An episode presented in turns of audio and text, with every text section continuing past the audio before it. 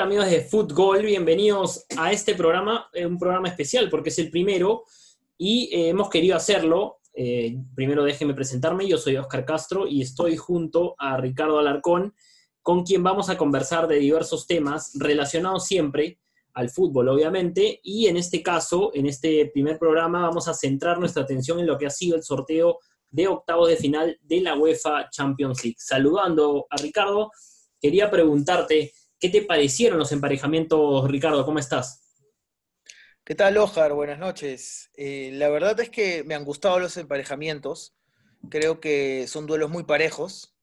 Si bien es cierto, hay cierto favoritismo por, algunos equipos, por el tema de la historia, por el tema de, los grandes planteles que manejan, creo que van a ser emparejamientos muy, muy, muy luchados. Se va a ver eh, realmente de qué están hechos los equipos eh, por ejemplo, ¿no? Eh, un, Atlético de Madrid que no viene bien, un Barcelona que tampoco viene bien, un Real Madrid repuntando, eh, un Bayern Múnich que viene en la Bundesliga también tambaleando. Entonces, eh, creo que va a ser interesante también ver equipos como Leipzig, a ver si, si reafirma ¿no? su chapa de, equipo sorpresa, el Atalanta también y el Borussia Mönchengladbach. Creo que esos son equipos que podrían dar la sorpresa, pero eh, vamos a analizar, creo yo, partido por partido y nada, encantado, encantado esta noche de tertulia futbolística. Así es, sí, eh, tenemos mucho, mucho de qué hablar y vamos de menos a más. Eh, a ver, de, en expectativa me refiero, no, no, no, es por menospreciar a los equipos, pero pensemos un poquito en, en que hay duelos que son más calientes o más disputados que otros, ¿no? Eh, empecemos, por ejemplo, con un eh, Sevilla-Borussia Dortmund, ¿no? Un Sevilla, el último campeón de la UEFA Europa League, frente a un Borussia Dortmund que siempre eh, se muestra como un equipo que juega muy bien al fútbol, un equipo muy bien estructurado, pero que sin embargo termina teniendo resultados como el del último fin de semana, un 5-1 en contra ante el Stuttgart, que determinó la salida de Lucien Favre de la dirección técnica del equipo amarillo, ¿no? El equipo en donde, se, en donde está el gran goleador Haaland, ¿no? Un chico que, ha roto todos los récords, incluso tiene mejores eh, registros que Messi y Cristiano Ronaldo a su edad, ¿no? Así que, eh, ¿qué esperar de este partido? ¿No? ¿Qué esperar de un Sevilla que eh, en, Europa se hace muy fuerte, sobre todo en la Europa League, pero ahora vamos a ver si es que puede volver, digamos, a, a enrumbar eh, ese camino también en la, en la UEFA Champions League frente a un Borussia Dortmund que ya lo decíamos, eh, va, a tener, va a estrenar técnico en el inicio del próximo año y que se presenta como un equipo, eh, creo yo, muy irregular, pero que en una buena noche te, puede, te puedes bailar sin problemas, ¿no? Sí, es, es interesante cómo, cómo analizas la parte del, Borussia Dortmund, porque claro, un equipo con técnico nuevo tiene que adecuarse a la idea del técnico y, poder plasmarlo en el campo. Eh, un, Borussia Dortmund que, bueno, aparte de Haaland, tiene, tiene jugadores como Jadon Sancho y como otros jugadores muy habilidosos en la media cancha que te pueden, en una sola, como tú dices, ¿no? en una sola jugada te pueden liquidar un partido un equipo con mucho vértigo, el Borussia, eh, perdón, con mucho vértigo, el Borussia Dortmund, un equipo que tú lo ves jugar y te agrada a la vista como espectador, pero que también defiende muy mal. Entonces, eh, es un arma de doble filo. El Sevilla con Lopetegui mejoró mucho, mejoró mucho tácticamente. He visto algunos partidos del Sevilla de este último tiempo. Y es un equipo que también da pelea, es un equipo que, si bien es cierto, no tiene grandes figuras, pero que le puede pintar la cara al Borussia Dortmund tranquilamente. Ahora, eh, hay algo que creo que es importante decirlo antes de analizar todos los partidos, incluido este, es que claro, los partidos son el otro año, no sabemos si Haaland se va a Real Madrid, no sabemos si, si por ahí los demás equipos eh, pierden a su figura, se habla mucho de Messi al, PSG también. Entonces, eh, bueno, ya cuando lleguemos a ese partido te voy a decir una locura que podría pasar, pero bueno, este, cuando, dijiste eso, cuando dijiste eso se me pasó por la cabeza, así que creo que creo que a todos se les pasó, imagínate Messi marcándole al Barcelona, entonces sería una locura, ¿no? Em, pero bueno, viendo el partido de Borussia Dortmund Sevilla, es un encuentro muy parejo, creo que tal vez es el más parejo de todos.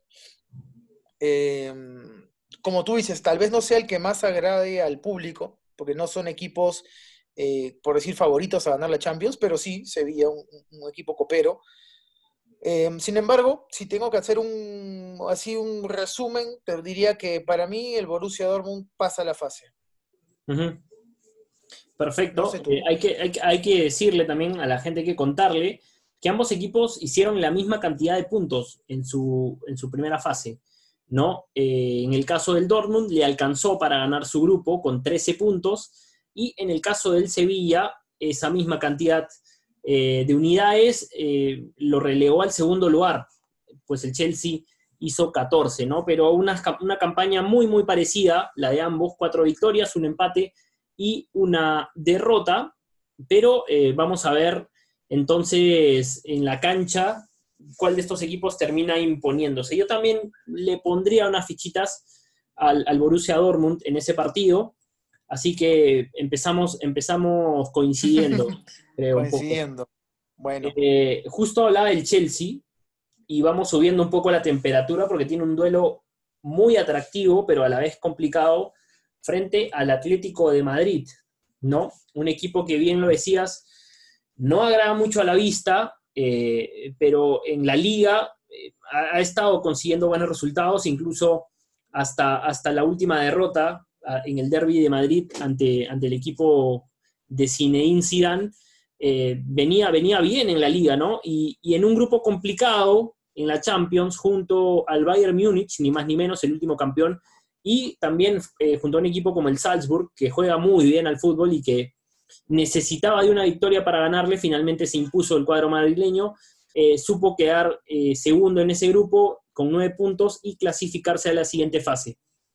¿Tú a quién ves como favorito? ¿A un Chelsea Mira, tu grupo o al Atlético de Madrid? Tú sabes que yo siempre he tenido una predisposición hacia los equipos ingleses. Me encanta cómo, cómo es la Premier League.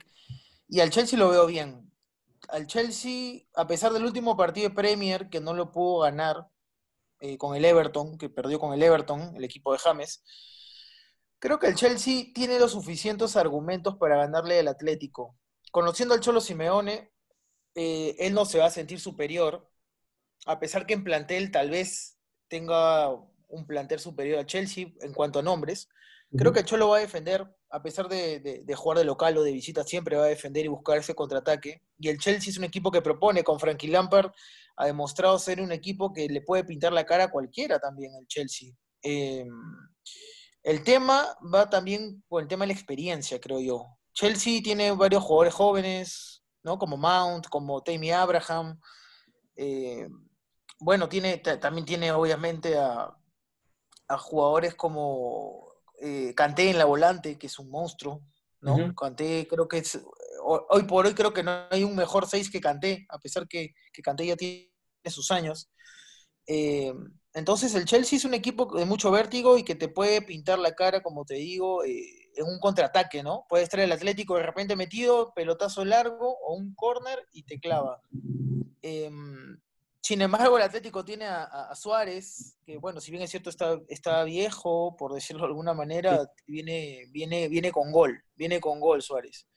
Eh, Joao Félix, que es la gran promesa de Portugal, que también juega bien. Y bueno, otros jugadores como, como Lemar, o etcétera, ¿no? Que tiene, que tiene un Atlético que, un plantel enviable.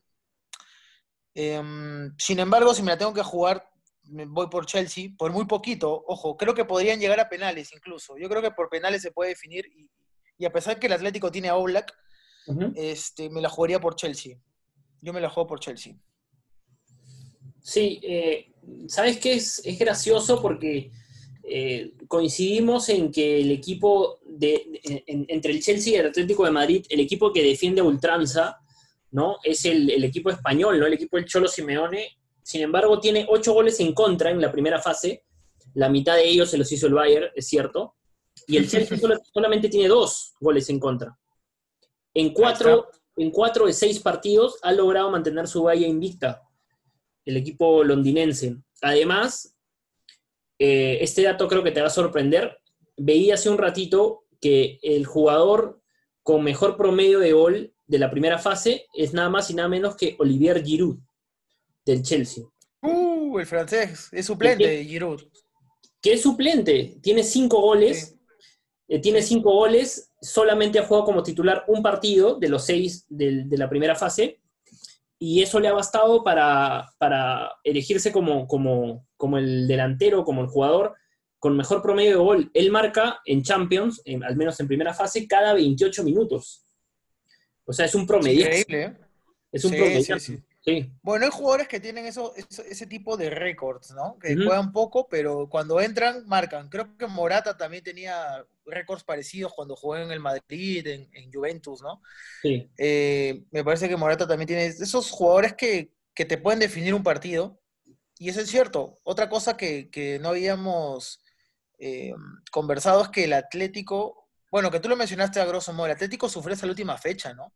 Y con un equipo de Salzburg que, o sea, si bien es cierto, le peleó, pero creo que es un equipo de, de segunda categoría en Europa, ¿no? O sea, un salvo, no puede sufrir contra el Salzburg, ¿no? Creo yo, si, si quieres ganar la Champions. Entonces el Atlético por ahí como medio que se cayó. Sin embargo, va a ser muy parejo. Acuérdate, el Atlético eliminó a Liverpool la Champions pasada, entonces eh, no se le puede subestimar al Cholo, por más que, venga de perder con el Real Madrid también. Porque bueno, el otro año vamos a ver cómo va la liga, ¿no? Eh, Atlético ahorita es colíder con la sociedad, con Real Sociedad, pero Vamos a ver, este partido yo creo que va a ser bien peleadito, ¿ah? bien peleadito. Sí, de acuerdo. Yo también le puedo dar unas fichitas más al Chelsea, eh, pero mencionás eh, que, el, que el Atlético de Madrid había eliminado al Liverpool, pero quien eliminó al Atlético de Madrid fue el Leipzig, ¿no? El primo hermano del Red Bull del Salzburg, justamente el equipo que enfrentó al Atlético de Madrid en esta primera fase, y el Leipzig tiene un duelo muy complicado precisamente frente a Liverpool, el equipo al que el Atlético de Madrid eliminó el, la Champions pasada. Entonces, eh, yo, yo ahí sí creo que el, equipo de Leipzig es muy inferior al de la Champions pasada. Eh, ya no tiene esa chispa que tenía, sobre todo eh, la chispa goleadora que le ponía, ¿cómo se se me fue el nombre del delantero que ahora juega en el Timo Werner. Timo Werner, Timo Werner, que ahora está en el Chelsea precisamente. Sí. Eh, se le fue el, goleador y, yo creo que el Liverpool debería pasar sin problemas. Un Liverpool que ya para enero, para fines de enero, eh, para esos meses ya debería contar con su plantel casi completo, ¿no? Recordemos que ahora está teniendo muchos problemas de lesiones Así que, así que esperemos que para, ese, para ese momento ya pueda recuperar a muchos de sus jugadores y en ese caso no, no, debería tener demasiados problemas para, para eliminar a Leipzig. Em, bueno, coincido en que Liverpool es favorito y que para mí también va a pasar, pero a pesar de no tener a Timo Werner, acuérdate que Leipzig le metió tres, si no me equivoco, al United. Ojo que el United, si bien es cierto, es un equipo irregular y que quedó eliminado en primera fase, pero tiene un buen plantel. O sea, para meterle tres al United no es cualquier equipo. Entonces, el Liverpool en Premier, em, yo estoy siguiendo la Premier desde que he empezado esta temporada, todos los partidos casi de los grandes, y, y el Liverpool también se comió una goleada del Aston Villa. Entonces, bueno, ya con Virgil en defensa, puede ser que mejore Liverpool, puede ser que, no tenga eh, esos problemas, pero ojo con el Leipzig, que es un equipo que contragolpea bien. O sea, yo sí creo que Liverpool va a pasar, no sé si tan fácil, le pondré un 65 a, 35 tal vez la probabilidad, pero bueno, depende cómo quede en el primer partido, ¿no? También eso va a influir bastante. Si el Liverpool gana en Alemania, creo que lo tiene resuelto, pero si por ahí pierde, eh, acuérdate que los Klopp también a veces se muñequea un poquito y, no sé si, si, si este, pueda dar vuelta a un partido en Anfield, ¿no? Ahora, si hay público, ya es más probable que, eso eh, afecte mucho también, ¿no? Pero Liverpool debería pasar, en una condición normal debería pasar. Yo voy para Liverpool. Tocas un buen punto, el, tema del público. Mm. ¿Cómo, ¿Cómo, será de aquí a unos meses, no? Porque puede terminar siendo factor el tema de si hay o no público en, ciertos estadios. Imagino que, la UEFA eh, mantendrá una especie de criterio igual para todos, porque de hecho cada país tiene sus restricciones y no sería justo que, en, un, en, un, en, una llave el equipo que, que, juega primero el local tenga público y luego cuando juega de visita no lo tenga. ¿no? Imagino que la UEFA va a unificar criterios en ese sentido, pero ya en la final de la UEFA Champions League pasada tuvimos eh, la posibilidad de vivir una final sin público, ¿no? Entonces ya más o menos tenemos la idea de cómo, de cómo, cómo se maneja o cómo se vive eh, una final eh, de esa magnitud del torneo de clubes más importante del mundo sin público, algo raro y que se extraña muchísimo. Y también hablabas del Manchester United y para enganchar a la gente hay que decirle que al final vamos a hablar de las decepciones también de la UEFA, la UEFA Champions League. Que yo no creo que la, la, United ha sido la más grande. Ya, ya vamos a hablar de eso. Bueno, vamos a ver. Pasemos a, a Lazio Bayern Múnich, el último campeón eh, frente a una Lazio que si bien tiene a, a Chiro Immobile, tiene a un muy buen goleador, eh, pero yo creo que el, Bayern no debería tener problemas tampoco para, para superar eh, esa fase, por más de que, de que el equipo alemán no se ha mostrado lo, dominador que fue eh, la temporada pasada, ¿no? Eh, pero sí creo que, debería, debería pasar el, equipo muniqués. Totalmente de acuerdo contigo. la Lazio está como animador en, la Serie A, pero no tiene un, un, plantel como para competirle al Bayern, creo yo. Eh, sí, Chiro Móvil es tremendo delantero, tremendo goleador. Tal vez meta un gol de mi querido Chiro, pero Bayern Múnich tiene un ataque brutal con, Robertito Lewandowski arriba. Tienes mínimo dos goles asegurados, mínimo, en los dos partidos. Sí, es de hecho el equipo más goleador del torneo. y, no ha necesitado, y no ha necesitado del mejor eh, Lewandowski para, para, para, digamos, para tener ese, ese, ese récord de goles, ¿no? Mire, eh, Kingsley Coman tiene tres goles, al igual que Robert Lewandowski, o sea, para tener 18 goles, que tu goleador tenga tres goles es poco, ¿no? Eh, se, ha repartido, mucho la cuota, la cuota de gol en el Bayern Múnich. Eh, ya lo decía, los mayores goleadores son Coman y Lewandowski con tres goles, luego viene Goretzka y Leroy Sané con dos, y los demás, que todos tienen uno.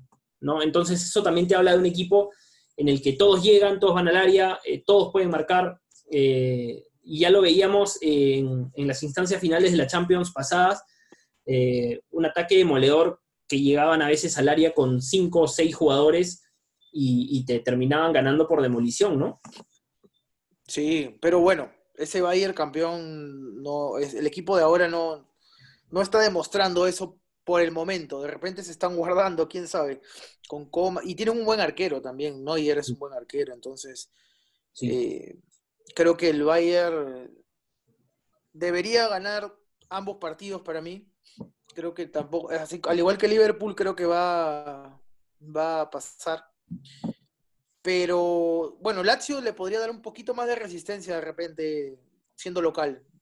De repente con, con un planteamiento un poco más eh, de presión en media cancha, por ejemplo. Presionando si el Bayern tú lo presionas en media cancha, como que por ahí se, contiene un poco, ¿no? Eh, tendría que haber un poco la Lazio cómo, cómo lo han contenido en la Bundesliga para poder tratar de, frenar ese, circuito, ¿no?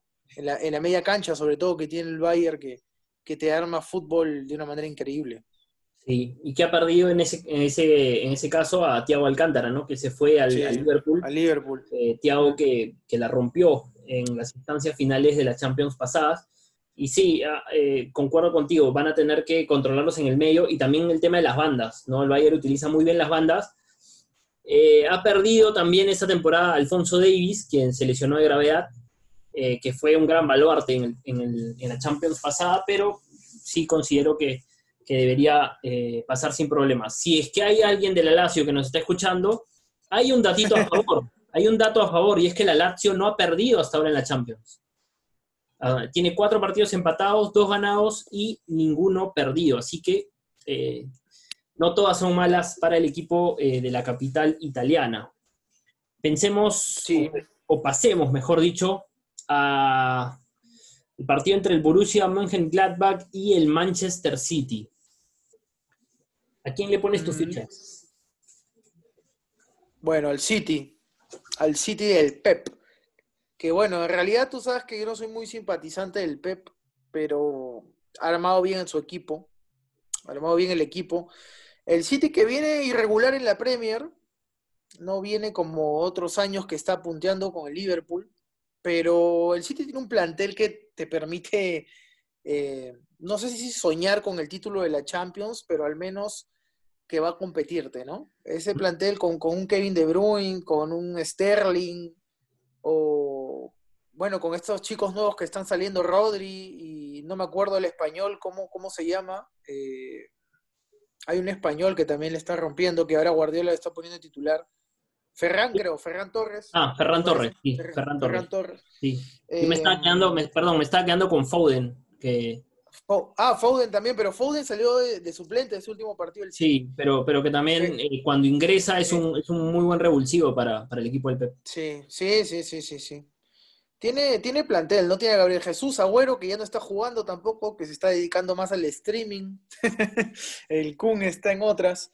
Pero sí considero que el City tiene un equipo como para ganarle al, equipo del Borussia, ¿no? Em, sin embargo, el equipo alemán tiene algo a su favor, que es la juventud de su plantel. Tiene, tiene un equipo que es muy, muy eh, físico, un equipo que te va, a, te va a correr toda la cancha, que te va a correr todos los partidos y, y entonces podría de repente, por un tema de desgaste, recordemos que al City lo eliminó el Lyon, si no me equivoco, la, la Champions pasada. Sí. Y jugándole, y, creo que este Borussia le puede jugar igual. Y el plantel del City no ha variado, como, como hablamos, no ha variado mucho. Entonces, por ahí le toman la, la, manija a Guardiola y, y a Guardiola tú sabes que lo vacunas y también los muñecos le entran y, puede ser que, el Borussia sorprenda. Em, sin embargo, voy, voy con el City, voy con el City por, el ataque que tiene, creo que, podría ser el, equipo que clasifique a cuarto de final. Sí, concuerdo, concuerdo, eh, creo que el City llega como favorito. El, el Manchester City se complicó, como decías, con, un equipo como el Lyon muy defensivo, eh, pero que tiene características distintas ¿no? a las que tiene el Gladbach, que es un equipo atrevido, es un equipo que te juega eh, y que ya tiene la experiencia, esto puede, puede jugar a su favor, ya tiene la experiencia de jugar con eh, muy buenos equipos en esta primera ronda, le ha tocado frente al Real Madrid y al Inter, y al Shakhtar también, ¿por qué no decirlo? A un Shakhtar al que, al que goleó dos veces, ¿no? El, Shakhtar le ganó al, Real Madrid en, sus dos presentaciones, sin embargo, frente al, Gladbach le fue muy mal. El Gladbach le ganó 6 a 0 de visitante y 4 a 0 de local. Eh, y ese equipo eh, le, le, ganó al Real Madrid, son cosas que pasan en el fútbol, ¿no? Le ganó dos veces al Real Madrid el Shakhtar. Sí, son cosas que pasan ahora, te diría. En esta pandemia pasó resultados muy, muy eh, alucinantes, ¿no? Porque, bueno, el Shakhtar creo que tenía como 13 jugadores con COVID que tuvo, tuvo que jugar con juveniles, ¿no? Con, la, con, la, con las canteras. Y uno decía, bueno, yo escuchaba a, a los periodistas españoles como después de la derrota del Madrid, la segunda derrota contra el Shakhtar, decían que no podía perder contra el Shakhtar, ¿no? Un Real Madrid el mejor equipo de la historia del fútbol, según las estadísticas, y bueno, para mí también. Em, creo que, este Borussia también al Inter le hizo partido, le hizo partido al Inter, pero no sé si le alcance con lo que mostró uh, ante Real Madrid en, Alemania o, ante el Inter eh, para poder clasificar. No sé si le alcance. Sí, yo tampoco. Yo tampoco. Yo, yo sí veo favorito al equipo, al equipo del Pep Guardiola. Ya creo que has enumerado muy bien eh, las razones y, te propongo pasar al siguiente partido. Eh, vamos a ver cuál nos queda. Porto Juventus. Este, ves que estoy dejando el, digamos, el, que presenta mejor cartel para el final, aunque creo que es, disparejo eh, por cómo viene la cosa, pero creo que es el, partido que presenta más cartel. Pero vamos por ahora con el Porto Juventus. Eh, Perfecto. Es tan favorito la Juventus. por ahí escuché que era la, serie más dispareja, esta. ¿Crees, eh, consideras que es la serie más dispareja? Sí, sí, creo que es la más dispareja porque creo que el Porto no tiene con qué pelearle a la Juventus. Si bien la Juventus tampoco es que está reventando en Italia, el, Porto es, el Porto considero que es el más débil de todos los equipos que, están ahora en, octavo de final. Creo que Leipzig, Lazio, eh, el, Black el Borussia Mönchengladbach también tiene más, más equipo que el Porto, ¿no? y, Juventus, bueno, si bien es cierto que, se ha complicado con, equipos que, se le han cerrado, ¿no? Lo, lo, de la fase de grupo, que son equipos prácticamente nuevos en Champions. Bueno, el Dinamo de Kiev no tanto, pero el otro equipo sí es un equipo nuevo prácticamente. Y entonces, bueno, tendrá que estar fino Cristiano, porque Cristiano es ahí el motor en la Juventus. Sí, creo que si Cristiano no llega para el partido, sí se le puede complicar mucho a la Juventus. Pero en unas condiciones normales, con planteles completos, Juventus debería pasar eh, con tranquilidad. Es más, no debería despeinarse para ganarle al Porto. Es la más dispareja, sí, como tú lo dices. Pero vamos a ver. En el fútbol los partidos tienen que jugarse y de repente por ahí el Porto sorprende, ¿no? Pero al ser dos, dos partidos creo que es muy complicado. Muy complicado. Un partido de repente se le complica, pero el segundo Juventus creo que lo recupera. Sí, de acuerdo, de acuerdo. Ahora, eh, una Juventus eh, que, tuvo dos caras, ¿no? En esta, en esta primera fase. Eh, y dos caras frente a un mismo equipo, frente al Barcelona. Eh, le costó mucho cuando no estuvo Cristiano Ronaldo por dar positivo para COVID y, el Barcelona lo terminó paseando en Turín y luego la Juventus le devolvió, le devolvió la jugada y, terminó goleándolo en Camp Nou, ¿no? Entonces, eh, me hace acordar mucho a eso del polo rojo y polo blanco, ¿no? Eh, ¿Con qué Juventus nos vamos a encontrar? ¿Cuál de las dos versiones? Esperemos que nos encontremos con la mejor versión que puedan desplegar su fútbol y que eh, puedan demostrar en la cancha que, creo que son, son mejores que el Porto y que van a terminar pasando eh, y vamos a ver si es que finalmente le alcanza para lograr eh, llegar a instancias finales, ¿no? Porque también considero que es la última temporada, creo que a todas luces es la última temporada de Cristiano Ronaldo en, en Turín. El próximo año o la próxima temporada seguramente va a buscar eh, una salida, sobre todo porque el club necesita una inyección de dinero y, obviamente la gallina de los huevos de oro ahí es, cristiano, ¿no? Entonces, eh, sería, sería bueno para él, para el equipo, el lograr llegar a instancias finales y por qué no a una final y, tentar por el título de la UEFA Champions League, algo que no, pudieron hacer eh, en la temporada pasada. Sí, aparte tú, tú lo has dicho muy claro, ¿no? Las dos caras de la Juve se ven a que no estuvo el primer partido cristiano y se notó, se notó en el Camp Nou cómo, cómo era un líder, cómo motivaba a sus compañeros y bueno, la verdad es que no sé si la Juve salió al Camp Nou pensando que iba a ganar 3-0, o sea, yo creo que la Juve salió jugando a ganar el partido y, bueno, se encontró con los goles. Creo que cuando estuvo 2-0 se dio cuenta que podía ser líder de grupo y, lo hizo, ¿no? Eso, es, eso es algo que, que imagínate, evitó un rival como el PSG, la Juve, al, al, quedar primero. Ahorita estaríamos hablando de un partidazo entre Juve y PSG, una complicación total, pero mira, mira lo que hace quedar en primer puesto, ¿no? Entonces, eh, bueno, eh, si Cristiano se va de la Juve, lo más probable por ahí, por lo que estaba viendo, es que se vaya al Manchester United, que, lo quiere de vuelta y que van a poner bastante dinero para, para retomarlo. Y bueno, particularmente como, como seguidor de Cristiano, me gustaría que vuelva a sus orígenes. Me gustaría que vuelva al United y, se retire ahí. Pero bueno, vamos a ver, vamos a esperar, ¿no? Hablando del partido, la Juve pasa y coincidimos nuevamente. Sí, sí, vamos a coincidir. Eh, es que creo que en, líneas generales eh, los favoritos están muy marcados en todas las series. ¿No? Si bien hay series más parejas que otras, creo que hay equipos, eh, no hay ninguna serie que tú digas, uy, este es de pronóstico reservado. Ni siquiera en el Atalanta Real Madrid, que es la serie que vamos a pasar a revisar en este momento. Un Atalanta que se convirtió en la revelación de Europa la temporada pasada, eh, y que esta temporada ha tenido eh, muchas, ¿cómo decirlo?, mucha irregularidad.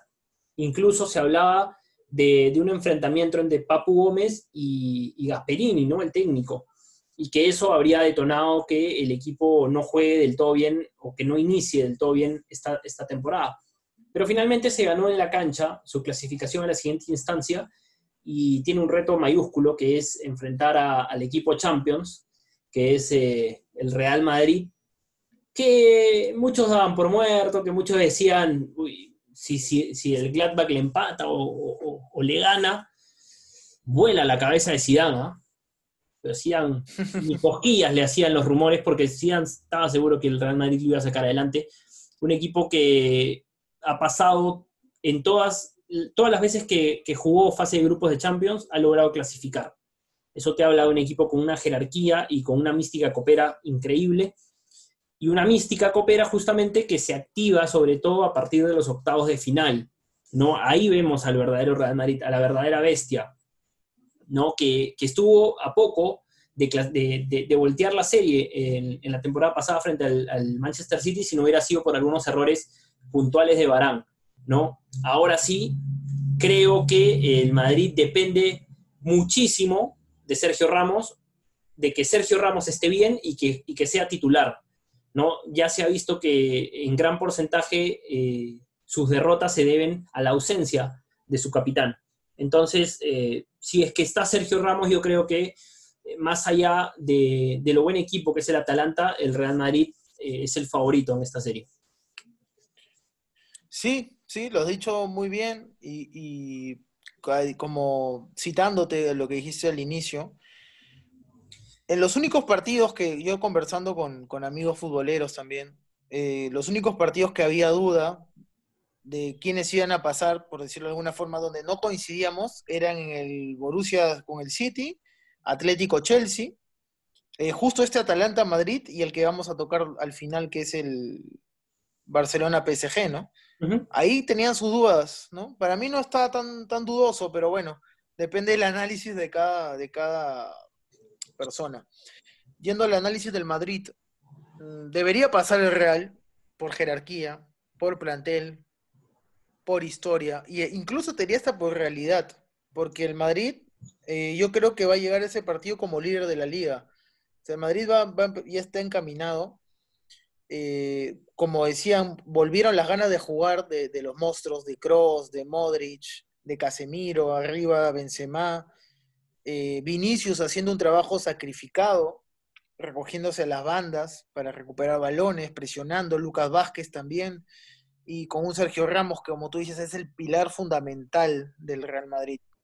Creo que anímicamente Ramos es al Madrid lo que Cristiano a la Juve, lo que Messi al Barcelona, eh, ¿no? Entonces creo que con Sergio Ramos atrás, Barán se va a sentir más tranquilo y, bueno, es va a ser un partido igual peleado en, Italia seguramente, pero en el Bernabéu, si es que vuelven a jugar el Bernabéu, creo que ya lo terminan, eh, Madrid debería ganar. Debería ganar de, por un margen de dos goles, por lo menos, creo yo. Em, Vamos a ver si, de repente llega con los fichajes de Mbappé, de Haaland, que creo que potenciaría mucho más todavía.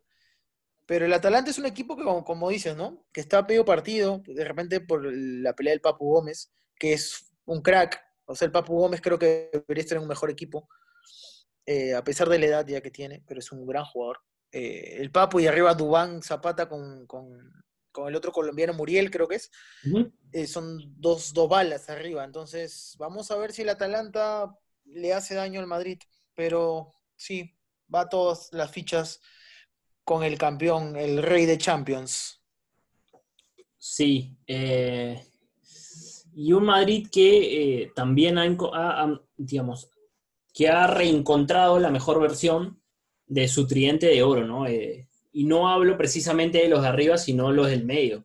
Ese Casemiro Modric Cross tranquilamente va a pasar a la historia como uno de los mejores tridentes de, eh, de la historia. O sea, va, a pasar de todos los tiempos. Ya, para no, para no usar la misma palabra. El otro día veía una comparación eh, de la que no se habla, pero yo creo que puede llegar a ser tan o más trascendente que el Busquets, Xavi, Iniesta. de hecho, han ganado ya cuatro Champions, si no me equivoco, si la memoria no me falla. Y, son, y son completamente dominantes cuando están, obviamente, en su, en su mejor nivel, y ese mejor nivel se activa casualmente en las instancias finales de Champions. Sí, sí, o sea, coincido contigo en que podrían, podrían superar en la historia al tridente ese mágico, ¿no? De, de Xavi Iniesta, Busquets, eh, porque creo que estos tres, estos tres muchachos, como diría nuestro amigo Claudio Pizarro, estos tres muchachos, este, han logrado algo que que es muy complicado mantener el equilibrio y, mantener la regularidad durante tantos años en un equipo de primer nivel y siendo tricampeones de Champions. O sea, eso no lo ha hecho nadie. Y bueno, yo, yo incluyéndome que en algún momento dudé de, este tridente ya en este último año porque los vi muy flojitos. Incluso Modric llegó a ser suplente. Valverde también hizo un gran, un gran, una gran labor. O sea, Valverde es un jugador que no lo puedes descartar así nomás tampoco, ¿no? Si por ahí falla Modric, entra, entra Valverde. Eh, Odegaard sí creo que todavía no está acoplándose del todo en la, volante, pero, pero Valverde sí. Y atrás sí, bueno, Carvajal. Carvajal eh, es un lateral muy, muy desequilibrante. Mendy creo que ya ganó su, su, su puesto. Eh, bueno, y Ramos Barán ya todos los conocen, la calidad que tiene, y atrás con un Courtois que también empezó mal, pero ya ha ido mejorando y creo que hará seguridad en, el pórtico madrileño, ¿no? Vamos a ver si, si, siguen por esta senda de victorias, si siguen punteros, que yo creo que, que va a, no punteros, perdón, que siguen ganando, porque puntero todavía le falta, pero yo creo que llegan a esa instancia de Champions como líderes de la liga. Eso, eso lo tengo muy claro. Sí, de acuerdo, de todas maneras. Y mencionabas la línea atrás del, Real Madrid. Eh, solo diré que creo que lo más flojito es, es Barán, que ha cometido errores eh, groseros, sobre todo cuando, cuando no, ha, tenido a Sergio Ramos al costado, ¿no? Eh, y eso te habla de un jugador que le cuesta tomar el liderazgo, que le cuesta sentarse cuando no está alguien que lo ordene o alguien que, que le hable, ¿no? Y creo que es, eh, en un futuro no muy lejano, en, que Sergio Ramos ya no esté en la saga, le va a costar mucho mantenerse a, a Barán eh, en la defensa del Real Madrid. Vamos a ver si es que eso lo termina corrigiendo, pero eh, hablo por, por, lo que se ha visto desde la Champions pasada, con algunos errores que determinaron la salida del Madrid de la Champions y también en esta primera fase. Bueno, terminamos este recuento con el amor entre Neymar y Messi. Neymar ha posteado, eh, nos vamos a ver pronto, amigo mío. Hace unas semanas dijo que quería, que estaba coordinando todo para jugar con Messi el próximo, la próxima temporada, porque se extrañaban muchísimo. Eh, al comienzo de, este, de este podcast decías que, que por ahí podía darse el hecho de que Messi vaya eh, antes de que el partido se, antes de que se juegue el partido, Messi puede cambiar de camiseta y terminar representando al PSG. Yo lo veo complicado. Yo creo que si Messi sale, el Barcelona va a salir a puede venderse a mitad de temporada, pero recién va a salir a final de temporada.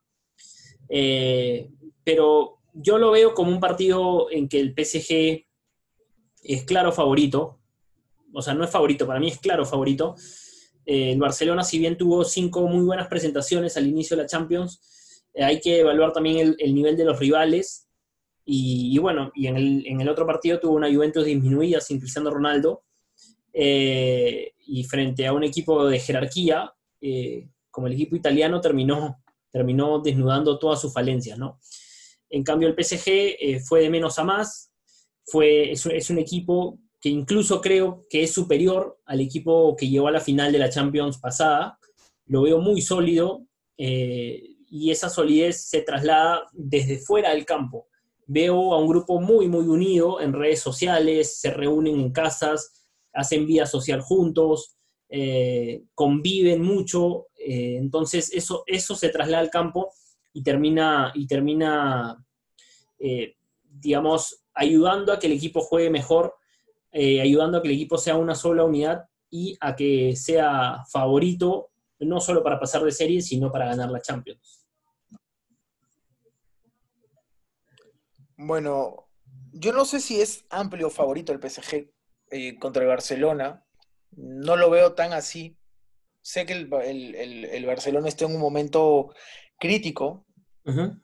Si bien es cierto, viene de ganarle al Levante este último partido, pero, pero o sea, su fútbol es, es apático.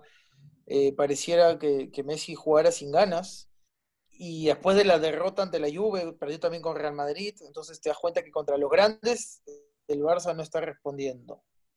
Sin embargo, el PSG tampoco es que en Francia le esté, se esté paseando, ¿no? Está en tercer puesto en la liga, viene de perder contra el Lyon.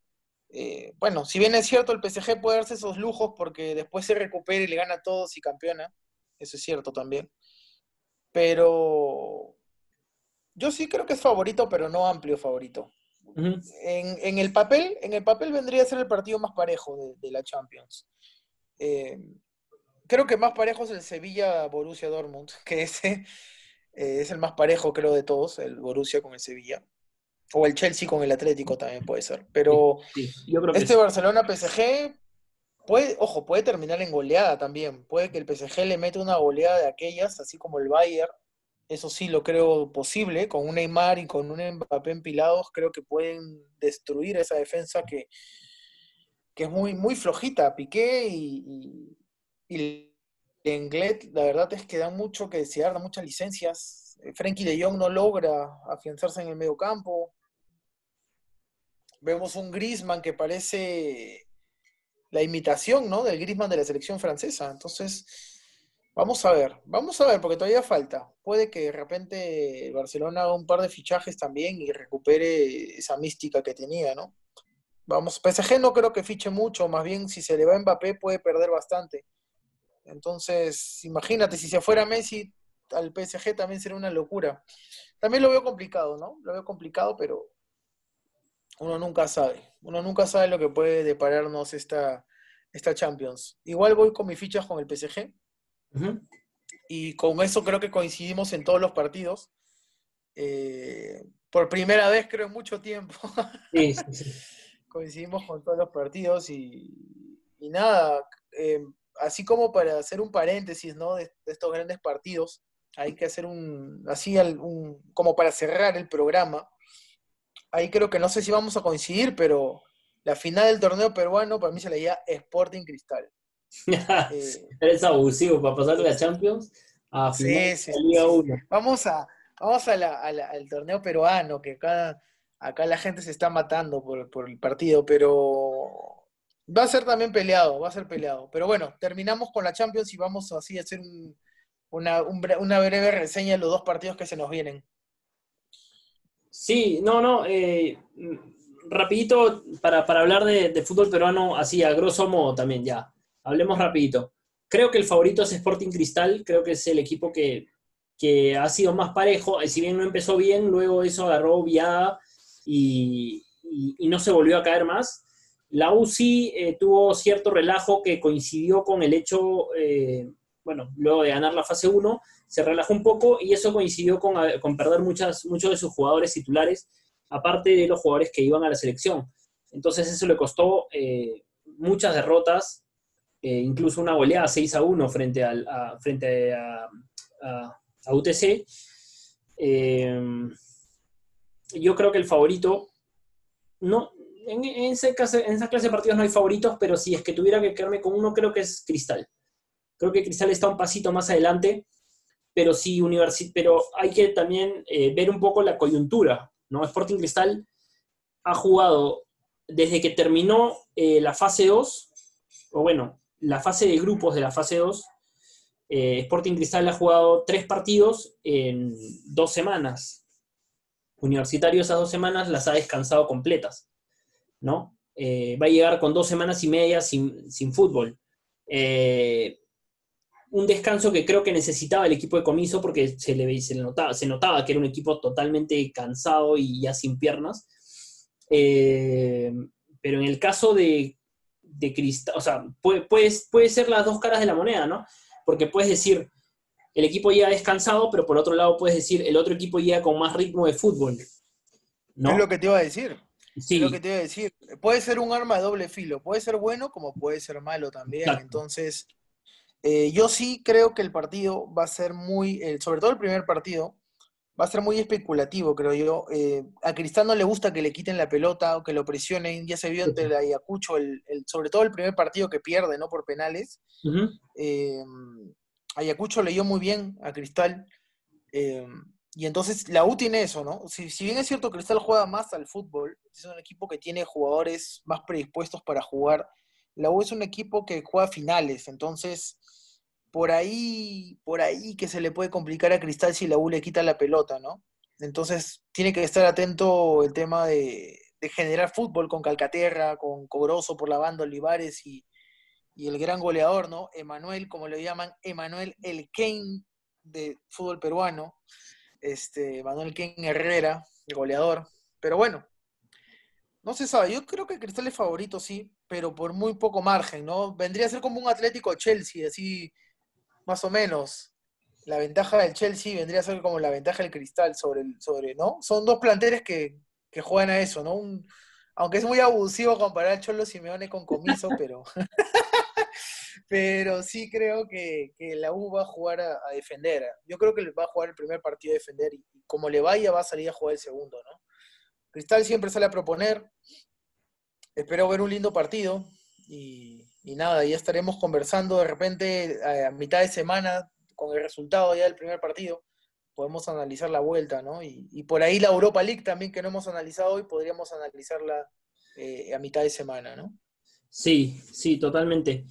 Eh, y hablabas de la, de la, posesión de Cristal, ya para, cerrar un poquito el tema de la, de la Liga 1, y tal cual, eh, Cristal se le complica mucho cuando un equipo le quita la pelota. Y Universitario en los partidos previos, que Cristal ganó uno y empató el otro, normalmente eh, le, ha, sabido eh, jugarle a Sporting Cristal. El tema ha sido que eh, el ataque del equipo rimense es muy, muy letal. Es un equipo que, contragolpea y, ataca con mucha rapidez, con mucha velocidad, ayudado por sus extremos, ¿no? que, son, que son muy rápidos. Mosquera encontró la posición perfecta para Christopher Olivares y, le ha sacado mucho provecho también a Corozo. Eh, entonces, eh, el equipo rimense no te perdona una. La clave creo que va a estar en eso, en universitario, en no equivocarse.